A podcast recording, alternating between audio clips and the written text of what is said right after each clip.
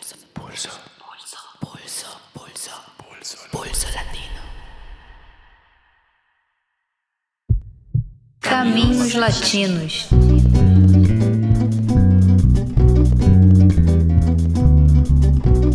Começa agora o primeiro episódio da série Caminhos Latinos.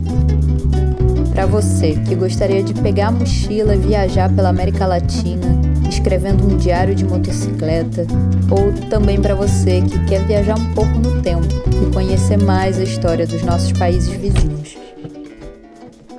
A série Caminhos Latinos é uma parceria entre o Pulso Latino, o programa Realidade Latino-Americana da Unifesp e a editora Elefante. Eu sou Fernanda Paixão e te convido para embarcar nessa viagem com a gente.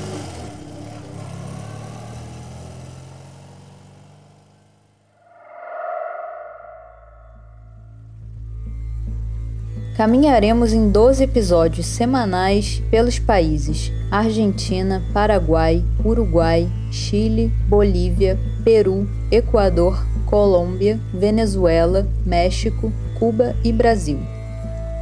Nossa parada em cada país terá um pouco de história para a gente entender de onde a coisa vem. E depois um bate-papo com alguém que conheça bem a realidade desse país e que possa nos falar um pouco dos desafios e conflitos que estão na ordem do dia. No primeiro bloco de cada episódio, quem vai caminhar com a gente é o historiador e professor da Universidade Federal de São Paulo, Fábio Luiz Barbosa dos Santos.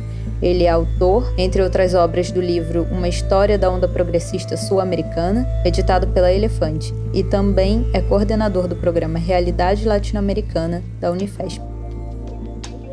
No segundo bloco, teremos sempre uma ou um entrevistado que esteja metido de cabeça nos assuntos presentes desse país. Os episódios serão publicados todas quintas-feiras, de hoje até 3 de dezembro. Essa série vem sendo construída com um grande esforço militante pelo coletivo do Pulso Latino e vários parceiros e apoiadores. Siga o Pulso Latino nas redes sociais, escreva pra gente e indique nosso trabalho para seus amigos. E claro, não deixe de nos escutar pelo seu aplicativo de podcast favorito. No episódio de hoje, nossa conversa vai ser com a socióloga, escritora e pesquisadora argentina Maristela Svampa, que tem sido uma das mais importantes referências no debate crítico sobre o neoestrativismo na América Latina. Mas vamos por partes. Primeiro, um mergulho na história argentina com o professor Fábio Luiz da Unifesp.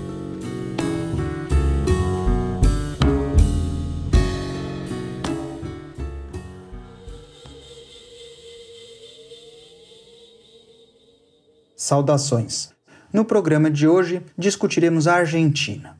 Nos minutos iniciais do programa, eu vou apresentar as particularidades da Argentina no contexto latino-americano, ou seja, partindo da premissa que esses países têm um passado comum e características comuns no presente, eu vou discutir quais as especificidades desse país, quais são as particularidades históricas mais importantes para quem quer entender o presente e o passado da Argentina. Nessa discussão, eu salientarei três fenômenos políticos: o peronismo, a ditadura mais recente do país, entre 76 e 83, marcada pela chamada Guerra Suja, e a espetacular crise de dezembro de 2001, quando cinco presidentes foram derrubados pelo protesto popular em uma semana. Esses três fenômenos, que têm ligação entre si, são imprescindíveis para uma discussão aprofundada sobre o kirchnerismo, que é a versão argentina do progressismo latino-americano, kirchnerismo que governou o país entre 2013 e 2015, primeiro com Néstor e depois em dois mandatos com a sua esposa, a Cristina, que atualmente é vice-presidente do país.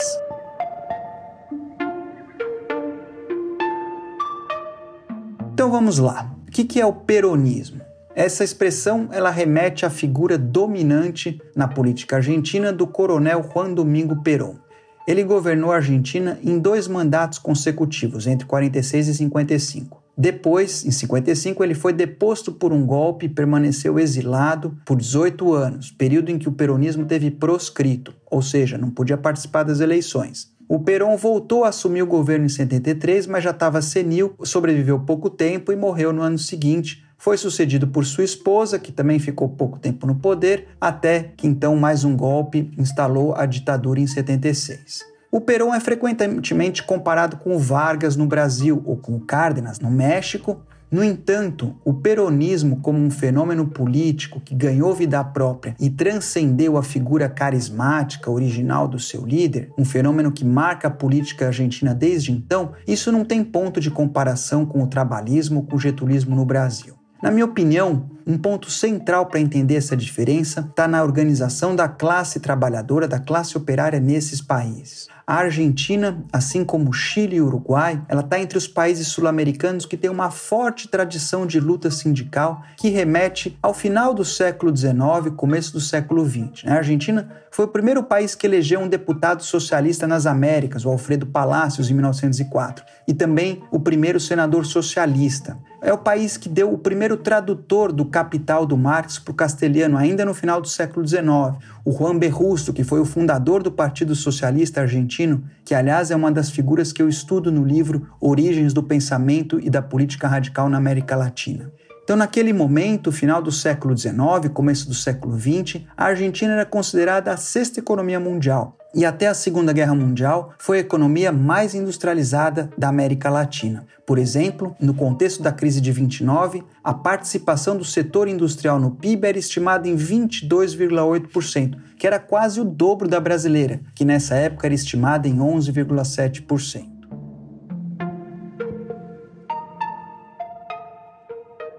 Na longa e turbulenta vida política do Perón, foi o seu primeiro mandato, entre 46 e 52, que imprimiu uma marca duradoura na subjetividade argentina.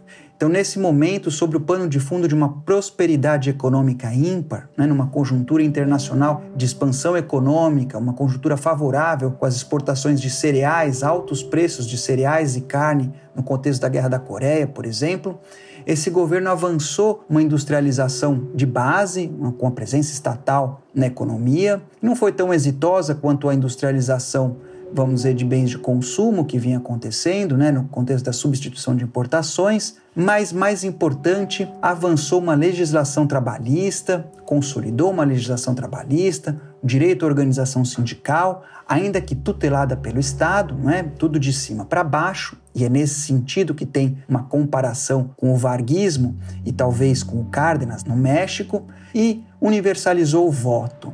Então, na memória de muitos trabalhadores argentinos, estes anos, os anos do primeiro mandato do Perón, foram os anos em que eles se tornaram cidadãos. O segundo mandato do Perón ele se viu refém de contradições comparáveis ao Getúlio no Brasil. Ele cedeu progressivamente aos interesses do capital internacional, mas não agradava nem os de baixo nem os de cima, refém das próprias contradições. No caso argentino, ele foi derrubado e partiu para o exílio. E no período em que ele teve exilado, entre 55 e 76, o peronismo continuou participando da vida política argentina, chamando o voto em branco, já que ele estava proscrito, e é interessante que o voto em branco venceu as eleições argentinas desse período, que foi um período caracterizado por extrema instabilidade política e intensos enfrentamentos sociais. O radicalismo argentino é um partido que tem origem no final do século XIX, muito identificado com uma política de classes médias, assim como o socialismo, o partido Partido Radical Argentino, ele supera o que eles chamavam da política crioula na Argentina. E os dois presidentes radicais desse período, o Frondizi e o Ilia, terminaram depostos. Né? Houve uma ditadura, um golpe militar, instalou Juan Carlos Onganía na presidência em 66, o que ele chamou de Revolução Argentina, mas que enfrentou também intensos protestos sociais, como por exemplo em 69, em Córdoba, na segunda principal cidade argentina, a cidade foi tomada no chamado Cordobaço. Né?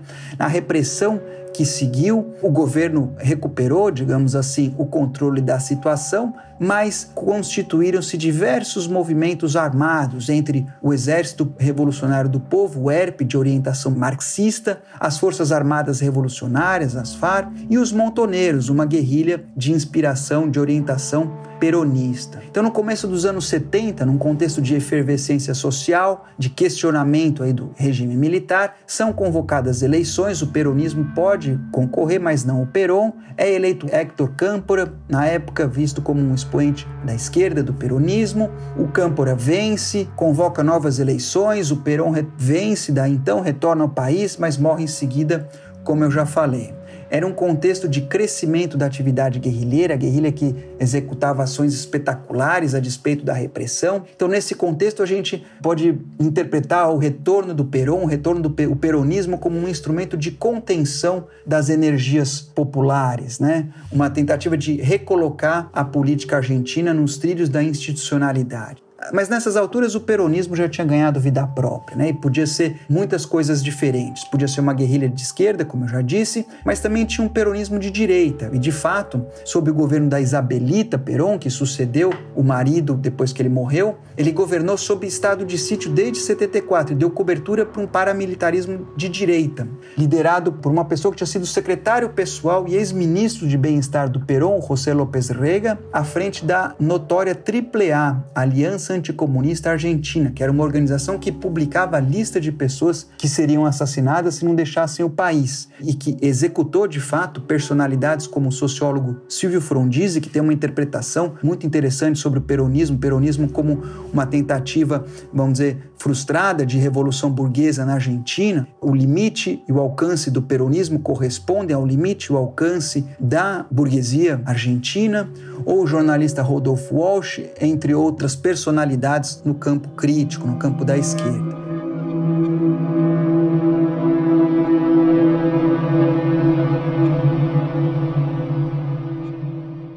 Então foi nesse contexto de aguçamento das tensões sociais, agravadas por problemas econômicos, a Isabelita teve um, um pacote econômico ficou conhecido como Rodrigaço, que gerou a repercussão que ele gerou a primeira greve de trabalhadores contra o peronismo na história. Então foi nesse contexto de intensa efervescência social que os militares deram golpe em 76. Né? Como disse um padre à época, o povo argentino cometeu pecados que só podem ser redimidos com sangue. Então os militares assumiram as rédeas dessa redenção num processo que eles batizaram como processo de reorganização nacional. Um regime radicalmente conservador, como mostravam os cartazes espalhados pelo regime nas cidades dizendo: o silêncio é saúde.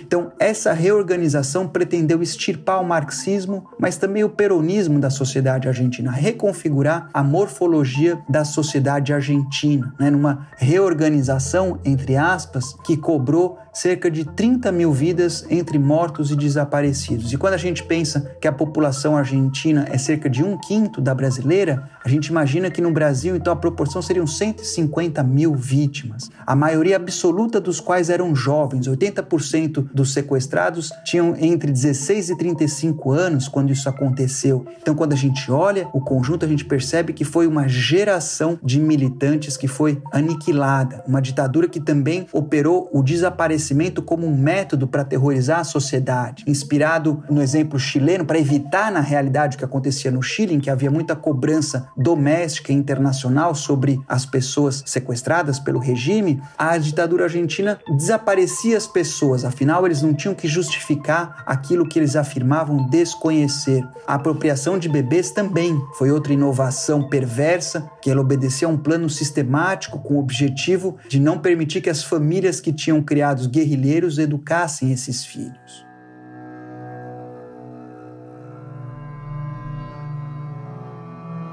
O saldo do regime, no entanto, no plano econômico, foi desastroso. Não foi um regime que adotou o neoliberalismo de forma explícita e violenta como o Pinochet no Chile, mas teve uma orientação de abertura econômica, financiarização, abertura comercial. O saldo da ditadura argentina no plano econômico foi desastroso. O regime não adotou o neoliberalismo fundamentalista como o Chile do Pinochet, mas houve medidas lideradas pelo ministro Martínez Laos na direção de uma abertura comercial, uma financiarização da economia, conjugadas com medidas de outras orientações, em todo caso, o saldo foi desastroso, de modo que em 82 o PIB per capita era 15% menor do que em 75, enquanto o PIB industrial era 25% menor do que em 70. Os salários reais eram 40% mais baixos e o gasto social tinha encolhido cerca de 50%, enquanto o acesso a serviços públicos como a saúde passou a ser cobrado. Então, se a gente olha numa perspectiva histórica ampliada, o padrão de vida argentino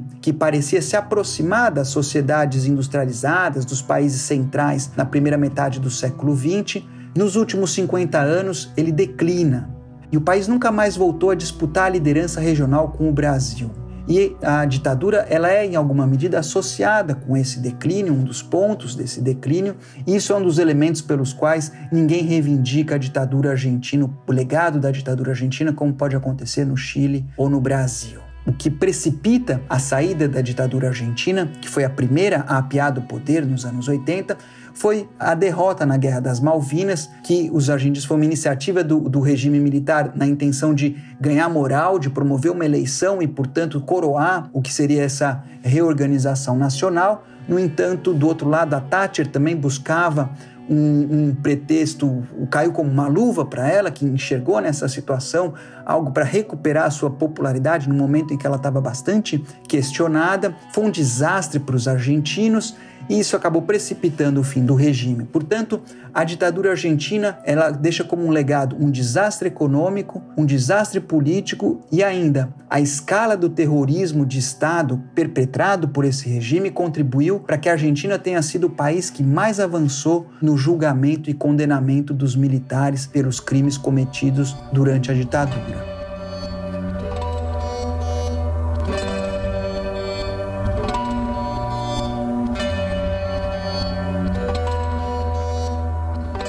A chamada redemocratização na Argentina seguiu o padrão de outras partes da América Latina. A transição foi negociada, os partidos convencionais, no caso argentino, os peronistas e os radicais, se alternaram na gestão da ordem. Então, primeiro os radicais com Alfonsín, depois vieram os peronistas com o Carlos Saul Menem, que comandou o país entre 88 e 89, e sob o pano de fundo de uma estagnação econômica, uma crise da dívida, pressões inflacionárias que levaram o país a entrar no nos trilhos do neoliberal, que acontece sobretudo durante os dois governos do Carlos Saul Menem, conhecido como o Menemato, em que é implementada uma versão radical do neoliberalismo. Por que, que eu estou chamando, dizendo que é uma versão radical? Porque a economia argentina, por exemplo, foi dolarizada e tudo foi privatizado, desde a Previdência até os Correios, né, das aerolíneas argentinas até a petroleira IPF, das estradas até a água. Né?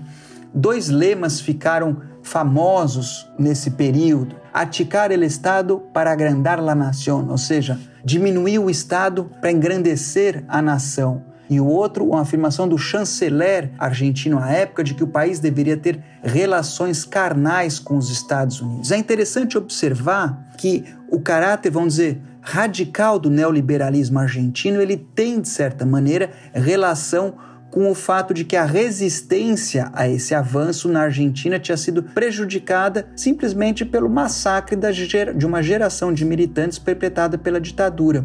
Então há um paradoxo, porque no Brasil, em que o massacre da oposição foi comparativamente menor, né, o número de mortos, a repressão, o terrorismo de Estado foi menos letal no regime brasileiro em comparação com o argentino, significou que a esquerda brasileira teve condições de se reconstruir com mais sucesso e mais rapidamente, fato atestado pela formação do PT no final dos anos 70, a constituição da CUT, e assim a resistência ao neoliberalismo no Brasil teve outro caráter, outra força em comparação à Argentina. Então, as presidências do Menem tiveram uma trajetória comparável, Fernando Henrique. Num primeiro momento, a inflação controlada, as importações inundam o mercado interno, você tem a sensação, a paridade do peso, né? a dolarização da economia dá a sensação de riqueza para as pessoas, então uma popularidade grande. Ele é reeleito, mas logo os problemas afloram com muita intensidade. O país entra numa crise que vai culminar numa explosão em dezembro de 2001 Nesse momento, o presidente era Fernando de la Rua, sucessor do Menem, mas que tinha continuado a trilha né, do desmonte do aparato social do Estado, do arroxo dos trabalhadores, e, por exemplo, tinha reduzido os salários dos servidores públicos, que há muito estavam sem aumento, como aconteceu sob o Fernando Henrique, reduziu as pensões dos aposentados, logo passou a pagar os servidores com títulos públicos e não mais em dinheiro. Esses títulos, quando eram descontados do comércio, sofriam um desconto, portanto, era uma depreciação do salário, os argentinos conviviam com três moedas, peso, dólar, esses títulos chamados patacones, também tinham títulos provinciais, uma desorganização, até que em dezembro de 2001, no curso de uma negociação com o FMI, o presidente declarou o famoso corralito, que é um congelamento dos depósitos bancários parecido com o que o Collor fez no Brasil. E nesse contexto, a população saiu às ruas de modo massivo. O presidente respondeu decretando estado de sítio. Ao decretar estado de sítio, mais gente foi para a rua, veio a repressão, pelo menos 30 mortos, centenas de feridos, milhares de presos. No entanto, o presidente não sobreviveu à pressão popular e à desmoralização e acabou tendo que fugir, renunciar, fugir da Casa Rosada de helicóptero. Na semana seguinte, cinco presidentes se sucederam em uma semana e em um contexto em que a Argentina estava nas ruas. Eu tive na Argentina no mês seguinte, em janeiro, e a sensação era de uma conjuntura revolucionária. Todo mundo na rua, você tinha assembleias populares em cada esquina, representantes dessas assembleias se reuniam em parques da cidade, como no Parque Centenário. Era um período de efervescência política extraordinária, o povo protagonizando a política. O pano de fundo dessa rebelião popular na Argentina em 2001 tinha sido um empobrecimento acelerado da população, junto com a explosão do desemprego, de modo que várias escolas formaram, por exemplo, olas populares, ou seja, cozinhas para alimentar, para dar de comer à população. A gente pode dizer que a Argentina, no começo, no final do século XX, no começo do século XX, foi quando ela viu de frente, ela entendeu o que significa o subdesenvolvimento. E esse foi o pano de fundo dos gritos de que se vajam todos que tomaram as ruas do país naquele contexto.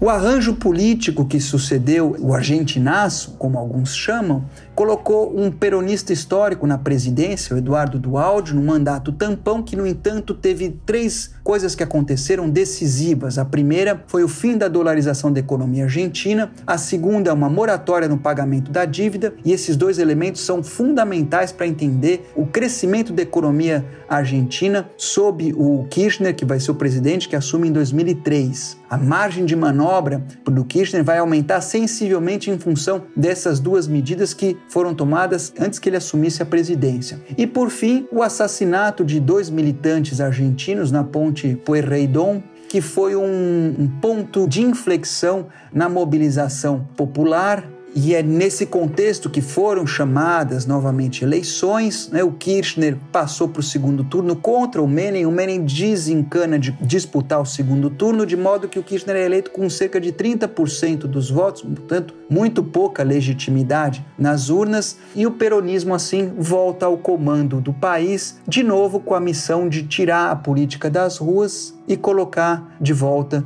nos trilhos da institucionalidade, podemos dizer. Eu só queria colocar alguns pontos rapidamente de comparação com o petismo brasileiro para introduzir a discussão agora com a Maristela Svampa.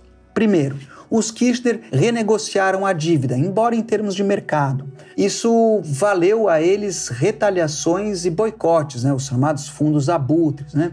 O petismo no Brasil nunca teve rusgas com as finanças internacionais. O segundo ponto, a Cristina Kirchner, em determinado momento, ela tentou elevar um imposto sobre os ganhos extraordinários da soja no contexto do boom das commodities, e isso desencadeou um paro agrário que abalou seu governo. É certo que o governo, governo Kirchner não questionaram os fundamentos do agronegócio, mas também é certo que compraram uma briga, uma briga na qual ela terminou derrotada pelo voto de Minerva do vice-presidente Julio Cobo. Vocês sabem que vice-presidente nem sempre é alguém de confiança, e essa foi uma derrota que lhe custou.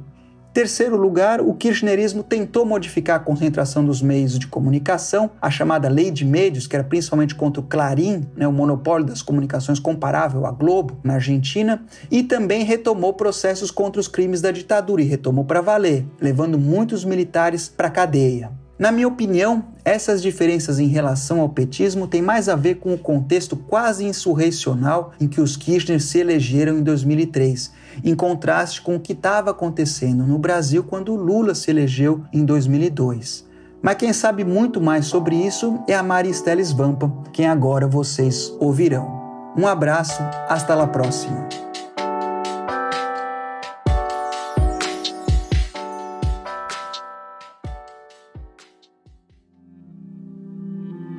Agora, com esse caminho argentino traçado pelo Fábio Luiz em mente, passamos a um bate-papo com a Maristela Svampa,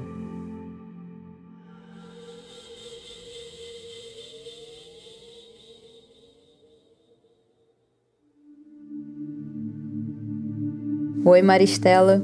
Muito obrigada por aceitar e participar dessa conversa com Pulso Latino. Recentemente, você propôs a ideia de consenso das commodities para explicar o momento histórico latino-americano do século XXI, principalmente durante a onda progressista. Esse consenso teria unido países de orientações ideológicas diferentes em torno a uma agenda econômica extrativista para financiar políticas sociais.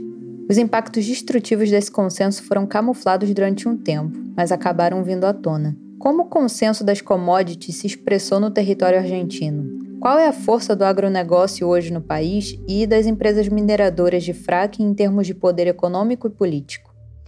Bueno, antes que nada, digamos que este consenso de los commodities y neoextractivismo van juntos. Y entendemos por neoextractivismo un modo de apropiación y sobreexplotación de la naturaleza ligado a la exportación de materias primas, eh, commodities eh, sin valor agregado, caracterizados por este, la gran escala, eh, la fragmentación territorial y un alto nivel de conflictividad social. En esa línea, los extractivismos del siglo XXI se expresan en una diversidad de actividades a diferencia de los viejos extractivismos. No es solo la minería a cielo abierto, sino también la expansión de la frontera petrolera a través de la fractura hidráulica o fracking, las mega represas eh, y, eh, por supuesto, también el modelo agrario, la expansión de la frontera agraria a través de monocultivos como el de la soya, los biocombustibles, eh, la palma aceitera o africana,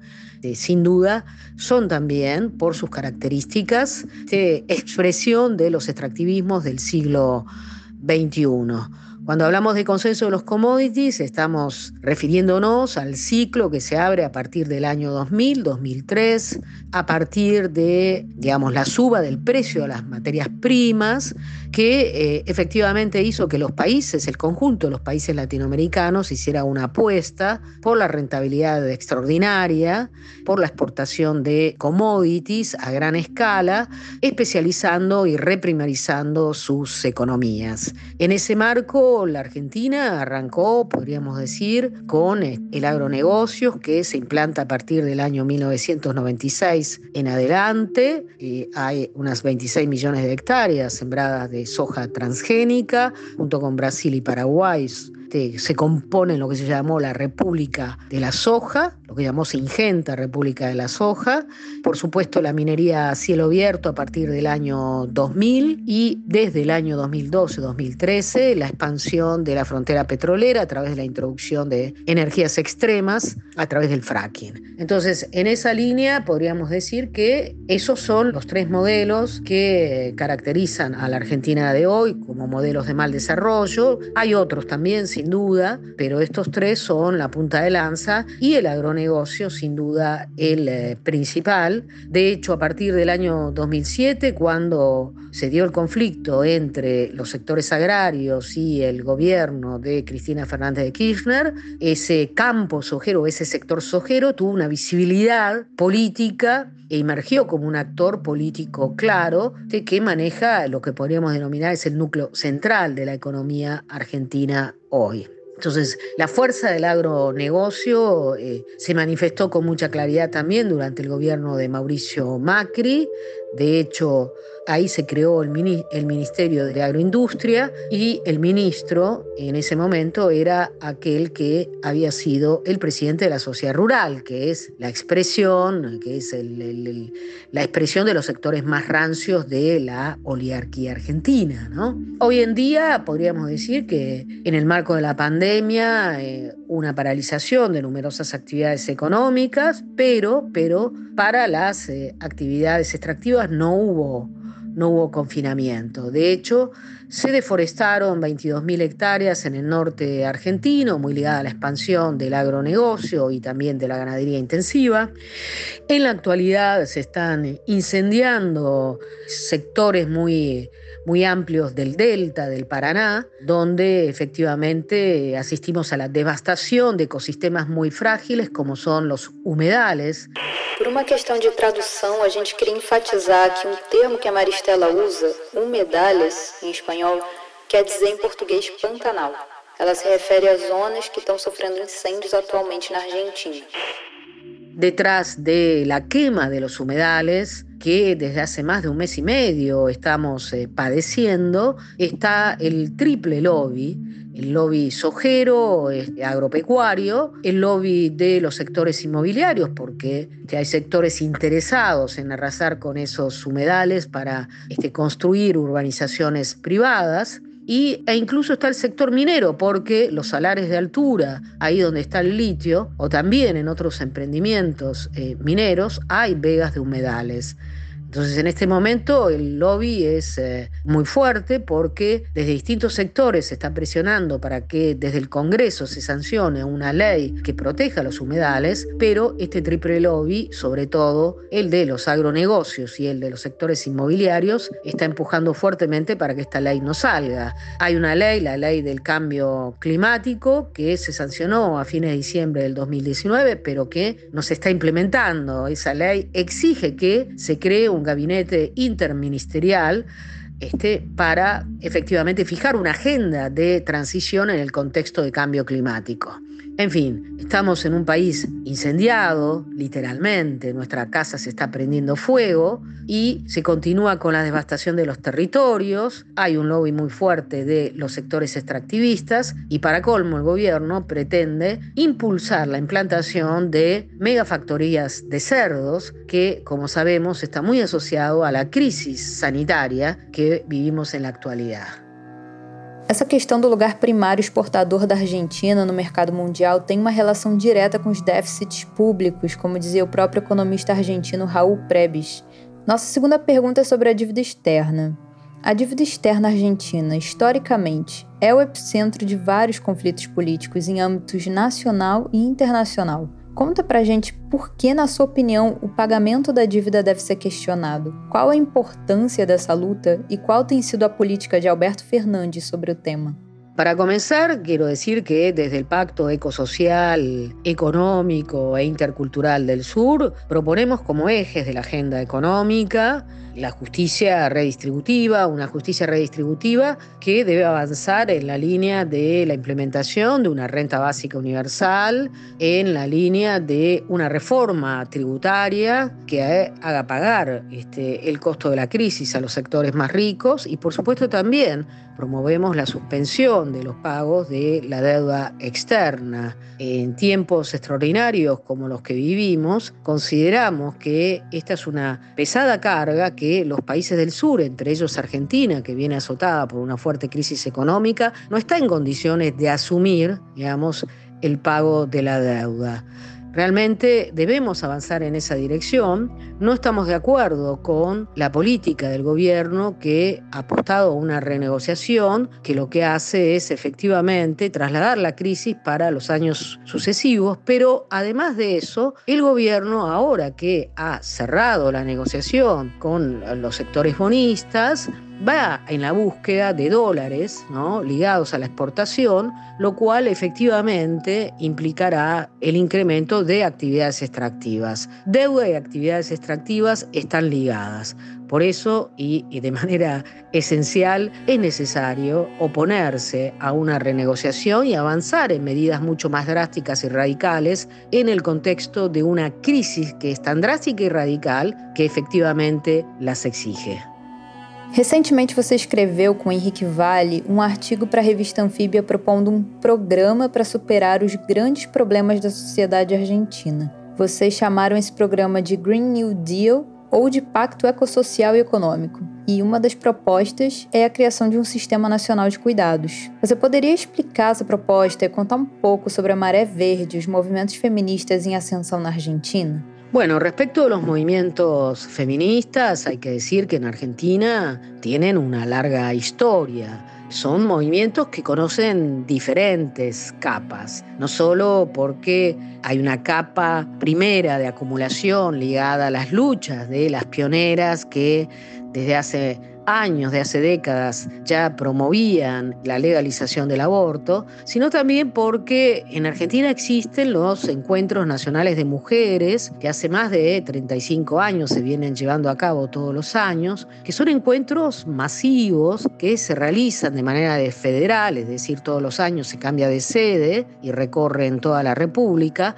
pero además son encuentros claramente interclasistas que ponen en contacto mujeres, militantes y no militantes de diversos sectores sociales, extracciones políticas, eh, ocupaciones, y eso ha enriquecido mucho al movimiento feminista argentino, lo ha politizado, lo ha politizado mucho porque es ahí donde se han discutido diferentes eh, cuestiones que tienen que ver con eh, la autonomía de decisiones en relación al cuerpo, la cuestión del aborto, la relación entre los diferentes feminismos. Bueno, entonces hay que tener en cuenta esto que ya estaba en la base cuando en 2015, en 2015 un grupo de periodistas lanzó un llamado a movilizarse frente a la ola de femicidios que se estaba viviendo. Bueno, este llamado tuvo una enorme repercusión que hizo que efectivamente se realizaran diferentes marchas muy masivas en todo el país, no solo en la ciudad de Buenos Aires, que comenzó a nuclear el movimiento que se llamaría Ni Una Menos a partir de 2015. Es un movimiento muy rico que implicó además de incorporar a las viejas pioneras, además de incorporar a todos aquellos sectores tan ligados al espacio del Encuentro Nacional de Mujeres, a las niñas más jóvenes, niñas adolescentes de 12, 13, 15 años, se incorporaron masivamente en el movimiento feminista, sobre todo a partir de la lucha en favor de un aborto legal que el año siguiente, 2016-2017, comenzó o se instaló en la agenda pública y fue tratado en 2018 en el Congreso Nacional. Recordemos que fue aprobado en la Cámara de Diputados, pero rechazado por muy pocos votos en la Cámara de Senadores. El movimiento feminista hoy en día, creo yo, es una sociedad en movimiento por su masividad, por su heterogeneidad, por, eh, podríamos decir, eh, el carácter intergeneracional del mismo. Es uno de los movimientos más potentes que hemos este, conocido aquí en la Argentina. Sin duda, hay una articulación cada vez mayor, inclusive, entre aquellos feminismos populares que luchan contra el extractivismo, entre los feminismos comunitarios que tienen como protagonistas a las mujeres indígenas y los feminismos más urbanos que luchan sobre todo en favor de una ley del aborto legal y todos conjuntamente luchan contra los femicidios. Tal es así que este movimiento ha tenido, ha interpelado fuertemente al poder político. El gobierno de Alberto Fernández de alguna manera retomó el guante y decidió en ese sentido darle una línea abiertamente feminista a su gobierno, incorporando de manera transversal en todos los ministerios a una dirección feminista y por otro lado este, inaugurando un ministerio de la mujer. Esperemos que esto se concrete prontamente el año próximo en una lei em favor do aborto legal. Entre outras propostas do Pacto Ecossocial estão a taxação das grandes fortunas e a criação de uma renda básica universal. São propostas tão fundamentais como clássicas da esquerda. A taxação das grandes fortunas é um tema particularmente evitado pela imprensa e ignorado pelas elites da direita. Como você vê a disputa distributiva hoje na Argentina? Haverá medidas de redução substantiva da desigualdade social no governo Fernandes?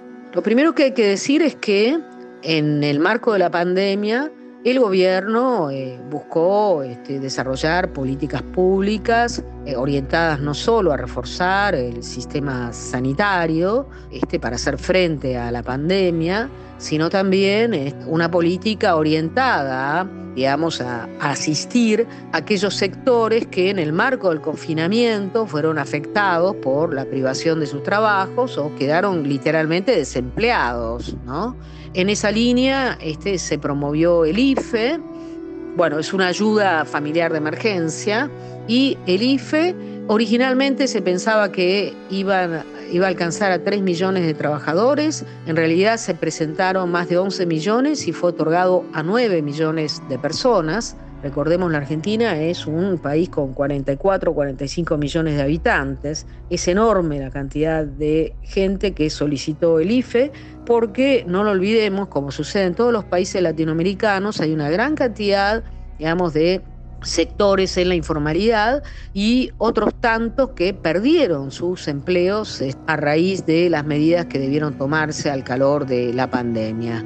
Hubo también otro tipo de ayudas que el gobierno buscó dar, aunque todo ello es insuficiente en un país como la Argentina, que está atravesado por una gran crisis económica que viene del gobierno anterior, es el legado del gobierno de Macri, que fue uno de los peores gobiernos de la historia argentina, pero convengamos que la pandemia potenció, amplificó los impactos en eh, la estructura económica y social argentina, generando nuevos pobres ¿no? y agravando aún más las desigualdades.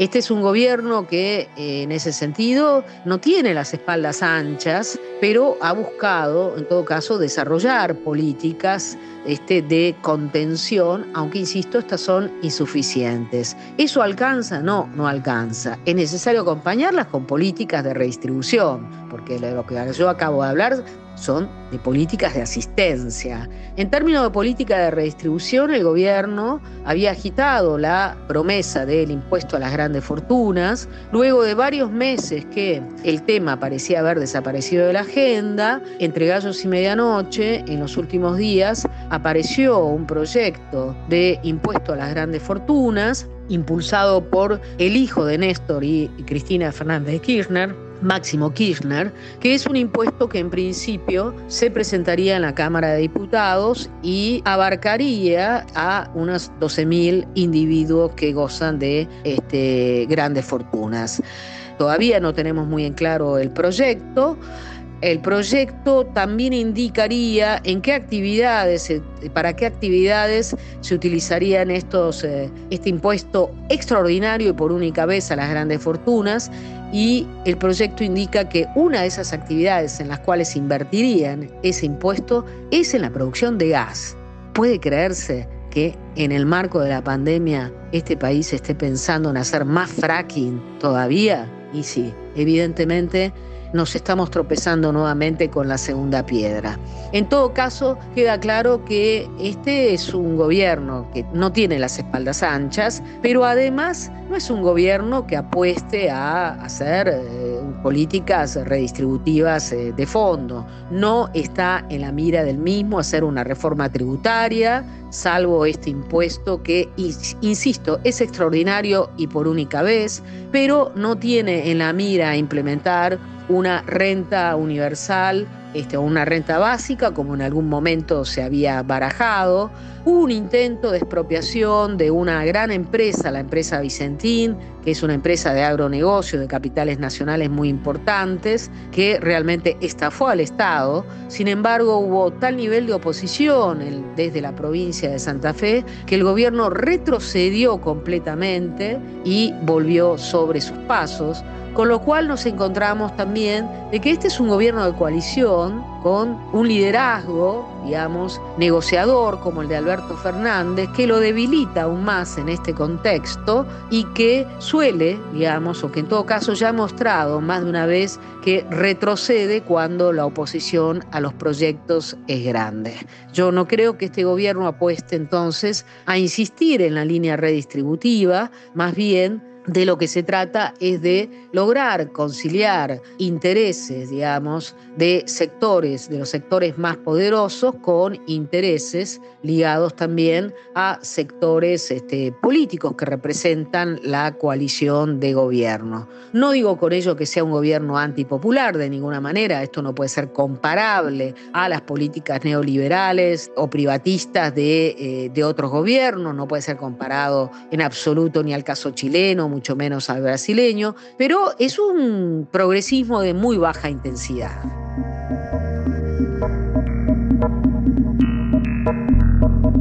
Para concluir, você pode fazer um resumo sobre como se caracterizam os campos políticos na Argentina hoje y a correlación de fuerza entre ellos? Hay que comenzar diciendo que desde hace muchos años en la Argentina existe una fuerte polarización, digamos, son muchos más años de lo que podemos decir en relación a Brasil, ¿no?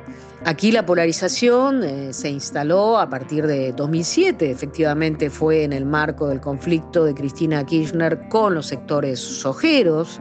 Y este, yo creo que de todas maneras, eh, efectivamente, tanto el gobierno como la oposición este, juegan a profundizar los esquemas binarios y la polarización eh, de una manera tal que la simplificación del espacio político hace que no puedan emerger otras alternativas entre estos dos polos antagónicos. Con lo cual, lo que se ha consolidado en los últimos tiempos es, por un lado, eh, en este momento, un polo oficialista en el cual convergen diferentes actores, por supuesto, está el kirchnerismo, pero también están los diferentes sectores del peronismo, del peronismo de derecha, del peronismo de centro. Se han sumado también a esa coalición gobernante desde el principio, en el frente de todos, sectores, mínimos sectores de centro izquierda, así que es una coalición muy heterogénea una coalición que en todo caso se caracteriza por eh, un antineoliberalismo,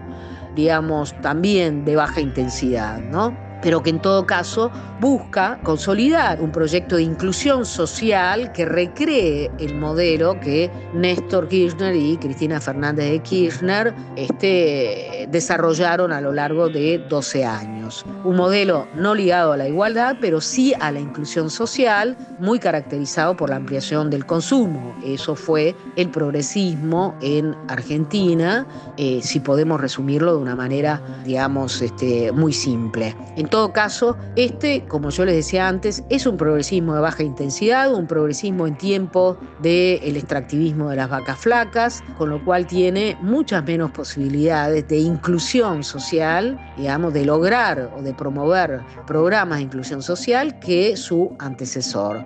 Del otro lado, en el campo opositor, lo que tenemos es una derecha que se consolida cada vez más fuertemente, cuya bandera no es la inclusión social, mucho menos la igualdad, su bandera es la libertad y la república, tal como es entendida por sectores de eh, derecha este, que efectivamente al calor de la pandemia han agitado, digamos, han consolidado estos, la defensa, ¿no? la defensa de estas consignas, argumentando que el gobierno utiliza la pandemia para avanzar sobre las libertades de los individuos y para avanzar sobre los otros poderes, el poder judicial sobre todo, los otros poderes de la República. Es una derecha que está cada vez más... Eh, podríamos decir, extrema, con sectores de extrema derecha. De hecho, eh, la actual presidente del PRO es Patricia Bullrich, que fue ministra de Seguridad del gobierno de Mauricio Macri y que puede ser comparada fácilmente por sus posturas con Bolsonaro. Es decir, hay sectores de extrema derecha dentro de este campo que dice defender valores como la libertad o la república y que colocan en la agenda una gran preocupación. ¿no? Convengamos que no hay posibilidad de diálogo alguno casi entre estos dos sectores, el progresismo débil y esta derecha que se está polarizando cada vez más, y que entre un espacio y otro casi no hay otros actores políticos. Existe sí una izquierda ligada a una coalición de partidos eh, trotskistas que tiene representación parlamentaria y que efectivamente busca colocar otra agenda eh, sin mucho éxito y sobre todo acompaña diferentes luchas denunciando la criminalización o el atropello de derechos. Pero no hay mucho más en la Argentina, convengamos. El nivel de polarización es tal, la simplificación del campo político es tal, que el panorama es muy, muy preocupante, sobre todo al calor de una derecha extrema que ilustra o que aparece como una ilustración eh, vernácula de lo que está sucediendo en otros países. Esto instala una preocupación porque a nivel general, hay que decirlo, el movimiento de las placas tectónicas en América Latina y en el mundo es mucho más rápido y vertiginoso Brasil lo ha mostrado con el caso de Bolsonaro, también lo hemos visto con el caso de Bolivia, lo rápido y vertiginoso que ha sido la caída de Evo Morales y la consolidación de un gobierno abiertamente conservador, reaccionario, que ha vuelto a colocar el racismo como estructura de dominación de larga duración en el centro de su política pública. Entonces, Vuelvo a lo que decía recientemente, los eh, movimientos de, de, cambio político son mucho más vertiginosos que antes, los movimientos de las placas tectónicas son muy, muy inciertos y en el marco de esta pandemia, muy preocupante porque hay sectores que ante tanta incertidumbre eligen más bien una conducta de miedo antes que la de solidaridad y apuestan a consolidar una suerte de capitalismo del caos que consolida aún más las desigualdades, que contribuye al colapso ecosistémico y que por supuesto promueve la expansión de conductas racistas, xenofóbicas ligadas a las extremas derechas. Maristela, muito obrigada por essa conversa tão incrível. É uma alegria pra gente que constrói Pulso Latino que a estreia da série Caminhos Latinos tenha se dado com uma pessoa tão inspiradora de reflexões latino-americanistas como você. Lembrando que a Maristela é autora de muitos livros e artigos disponíveis na descrição desse episódio. Pela editora Elefante, ela publicou no Brasil o livro Fronteiras do Neoestrativismo na América Latina conflitos socioambientais, guinada ecoterritorial e novas dependências. E fiquem atentos porque no ano que vem vai chegar pela Elefante o livro Debates Latino-Americanos, Indianismo, Desenvolvimento, Dependência e Populismo, com o qual Maristela ganhou um Prêmio Nacional de Sociologia na Argentina. Muito obrigada e a gente se vê no próximo episódio.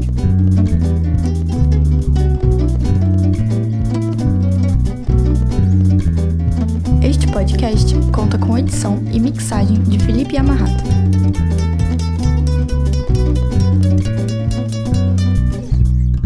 Caminhos Latinos